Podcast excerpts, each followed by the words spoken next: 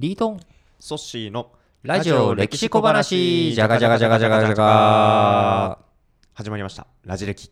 お来ましたね。決まりましたか？いやいや来ましたね。とああ ちょっとフレーズ言うのがうまくいったかなと思って。なるほど。決まりましたね、ようやくラジ歴っていう言葉そうですね。言い慣れてきました。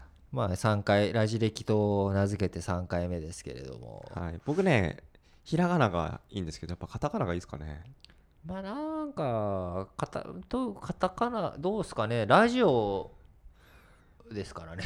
そうですね。でもなんかひらがな結構好きであの僕自分の名刺実はあの漢字で書くと画数めっちゃ多いじゃないですか。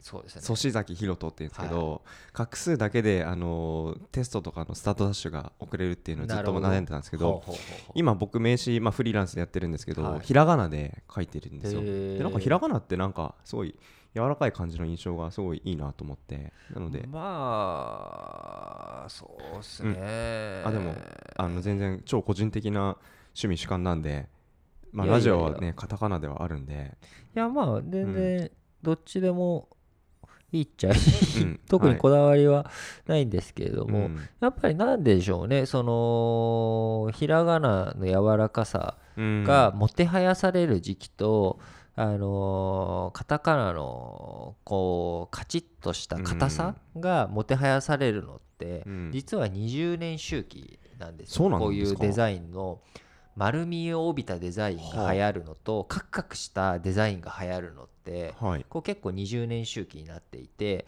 例えば、あのーすごく昔の、あのーでしょうフォルクスワーゲンとかのうん。車ってうん。結構丸みを帯びてるじゃないですか、はいでそういうデザインの車が最近多いうん。んですよ、うん。でだんだん80年代90年もっと遡る。うん。のもっとさかもっと手前ですね。あもっと手前。うん。もっと手前の80年代90年代のスカイラインとかってカクカクしてたりとかしてて、はい。でどんどんまた丸みを帯びてって、うん。でまた各直線形が流行っていったりとか、はい。こういうふうにあのデザインって流行り廃りがあるんですけれども基本こうわりかし循環しているというか、えー周期があるんですね。周期があるんです。だいたい20年30年周期で。だからこうファッションとかにしても、うん。こう髪型とかそういうものもあのー昔のその20年前とか30年ぐらい前がむしろそれがかっこいいとか、うん。なんかそういうふうに戻ってきたりとか、うん。そういうのがあるんですよね。で、あのーカタカナひらがなじゃないですけれどもドコモ。どこも電話会社通信会社のドコモ。はい。の昔のロゴって覚えてます？なちょっとごめんなさい ?DOCO うんうん。ドコモ。MO で D と C と M が大文字だったんですよあね。そうですそうですそうです。で今は全部うん小文字になっててうん。丸みを帯びているんです。ね今丸い印象で前はちょっとカクカクした印象を今思い出してまでした。カクカクしてた方がなんか古臭いというか、うん。やぼったい感じがするじゃないですか。今から見ると今から見ると。そうでそれがまた時代が変わってくると、うん。また何年後かは分からないですけどまたカクカクしてた方がいいっていう風に時代によって変わってくる部分って間違いなくあるんですよ。ううだそういう意味で言うとこう最近の話で言ったらツイッターのこう、えー自分たちのアイコンが丸になったじゃないですか、うん四角から丸に。うん。あのなんかそういうのもこう時代の今丸みを帯びていくうん。中でなのかなと。だからソッシーが自分のお名刺を今はうん。なんかひらがなの方がいいじゃないですかって言ってるのも 時代によってはうん。カタカナの方がこうスタイリッシュでかっこいいじゃないですかっていう風に時代によって多分変わってくると思うんですよね。なるほど。でカタカナにした方がこう直線が多いというかうん「ソシザキヒーロート」って感じになるじゃないですか。うんうんうんうん。でちょっと未来感というかありますね。出てきて。で粗志崎ひろとってひらがなで書くともうちょっと柔らかいというか、うん。女性的って言ったらちょっとうん。語弊があるかもしれないですけれども、なんかそんな感じになってくるので、うん。まあラジ歴はあのそういった文脈からいくと最先端行こうということでカタカナでどうですか、次の未来を そうなんです。結局自分の自己主張したっていうだけなんですけれども、まあいいですね。あのお互いの好みがあってそれぞれです。そうなんですよ。エピソードを話せたんでいいですね。なん。かそういうふうに結構こうデザインの歴史とかそういうのもあーあの丸みを帯びてるのが流行っていくのがだんだんだんだんだからこう今我々が撮ってるここって銀座ですけれども、うん。富士屋ビルあるじゃないですか、はい。あれってすごい曲線うん。使ってるんですけど、あれってうん60年代とか70年代ぐらいのビルだったと思うんですよね。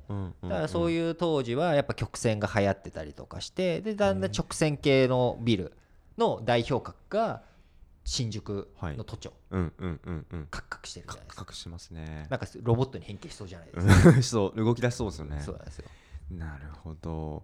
いや僕最近あのブログをちょっと書き始めたというか昔からあったんですけど、あの ありましたね。わうんワワードプレスから別なシステムにちょっともう加工あえてから新規っていうの変えてみたんですよ、はい。であのロゴを設定できるんですけど、はい。そのロゴの画像をアップした時にさ最初四角だったんですよ、はいはい。でなんか設定見てたらなんか丸に変えられるっていうので無意識のうちに丸に変えてたんですよ、なんかあの、まあ、ひらがなも好きだしなんか無意識に丸丸も選んでるしでも今これってラジオ歴史コメ未来のことをやろうとしてるんで、はい。ちょっと僕はまだ現代にいいとどまろうとしてる感じがちょっと無意識にあったんでちょっと心機一転、ラジ歴カタカナでカジ未来に向けて。あよかったよかった、うん。カタカナ採用。わーい。パフパパフフパフっていうような感じですけど面白いですねデザインの歴史見ると。そうなんですよ、うん。だからいろんな何事にもやっぱり歴史があって、流行りしたりがある中で、はい。大切なことってうん。何なんだろうって考えると、やっぱり伝えたいことがうん。デザインの中に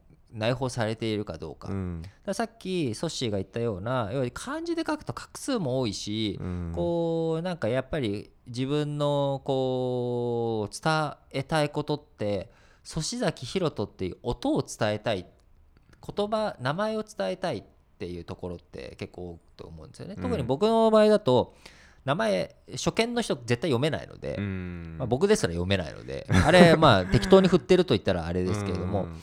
あのーまあねリー・トンユンなんて読めないわけですよ。そっかでもだからそういう振り仮名を振って、うん。途端にやっぱり柔らかくなるんですよね、うん。でもその一方で漢字が持ってる意味っていうのもすごく重要で、うん。僕の漢字は東を潤すって書いているわけですよ、だからこの東の定義とはどこぞと,、うん。とか潤すとはどんなことだとうん。いうことをやっぱり自分の名札としてついているので、うん。まあ、常に考えうんる必要が自分の中でもあるな、うんで粗志崎弘人の中のひ弘人、うん。くつろぐ人なのか、ね。寛容な人なのか、うん。なんかいろんなやはり表現言葉。それは「広」っていう言葉以上に広がりのある部分もあるので、うん。なかなかこうね、あのー初めてお会いした時にソッシーから「粗志崎」っていう名字うん。は思いを志を重ねるってうんいう名字でうんよく覚えてますね。覚えてますよ。すごい記憶力。そういうことでなんかん。そういうのもあるので、なんかひらがなにして、えー当たりがね、うん。柔らかくなる分、ね。漢字のやっぱりその、漢字一文字に集約込められているいろんなうん。世界、はい。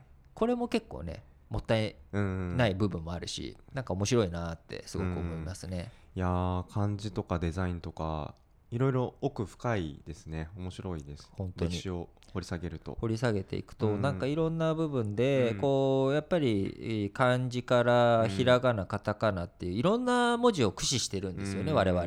日本人っていうのは。そうですね。だからそういう意味でこう日本語の世界っっていうのはすごく、あのー豊かであることは間違いないと思うんです、いろんな表現。その尊敬語とか謙譲語っていうのは当然はい。英語の中でもあるんですよ、でもそれは尊敬語とか敬譲語っていうわけではなくて例えば丁寧な表現だったりとか当然その TP をわきまえた表現うんっていう風に変わっていくわけなんですけれどもそれでもよりその相手の立場とか状況によって使い分けとか、いろんな場面場面によって違う。例えばあのー僕がこう外国日本語を母語にしてない人と話してる時に結構こう違和感を感じてこう教えてあげたあー教えてあげたっていうのもなんか偉そうですけれどもあったのがうん。あのすごくそのお柔らかい感じの人なんですけども、金って言ったんですね。金。金を拾いましたまマネーですか？そうマネー。うんうんうん。金を拾いましたって表現しないじゃないですか、うんうんうんお金を拾いましたになるじゃないですか。あえー、と日本語を喋られてたんですねそですそうの方が。母語にされてない方が。母語にしてない人で,、ですごく柔らかい喋りをする人なんですけど、うんそれでも金を拾いました。で拾いましたは確かに柔らかくなってるんですけど、うん。金を拾いましたっていうことで、うん。もうなんかちょっと違和感があるじゃないですか。ちょっとまあ状況にもよりますけど上品さがね「を」つけた方が間違いなく金をね。金を拾いましたって上品に喋る人で、うん。金を拾いましたって表現絶対に使わないわけ、うんうん。ちょっと雑なね感じが感じがするのでね。なのでいやそこの場合はお金うん。金っていうのはまあ確かにそれはマネーなんだけれども、うん。お金って「お」がつくんだけれどもそれはうん。丁寧語とかそういうあれではなくてやっぱりお金自体が標準ベースにあって金ってなった時に「母ちゃん金くれ!」っていう、うん。こういうなんかあのジャイアン乗りになっちゃうというか、なんかこういう「お」をつけたらじゃあ丁寧により丁寧になるとかではなくてうん実はお金とかそういったものについてはうん。もうお金だしうん。ご飯うん。と「ご」ってまあおおなわけじゃないですか。ではでもご飯。母ちゃん飯くれ飯。っ て母ちゃんいっぱい出てくるんですけど。うん。でもご飯っていうのは普通語なんですよね。うん。決して丁寧語ではもはやなくなってるとか。あだからこういったこともいろいろ考えていくとやっぱ言葉の変遷、その文字の使い分けとか、うん。そういったことも含めてやっぱりすごくある意味使いこなすのが難しい言語、えー言葉だとも思うんですよね。うんうん。発音がその分平坦ではあるけれども立ちつてとか、うん。なかなかあの滑舌うん。難しいところもありますけれども、うん。はい、まあ、僕のところはそんなところですかね。あーでも面白いですね。あのやっぱ表現をどういう手段取るかってやっぱり自分のことを表現する上でなんかいろんなまあ選択肢がある中で選ぶ、選ぶ時自分に一番フィット感あるのどれかなっていう意味で選択肢たくさんあるとね。そうなんですよ、うん、その分だけ表現力が幅広がるので面白いなと思いました。はい、えー今回のラジ歴、えー以上ですね。そんなところで終わりにしたいと思います。お相手はリートンとソッシュでした。ありがとうございます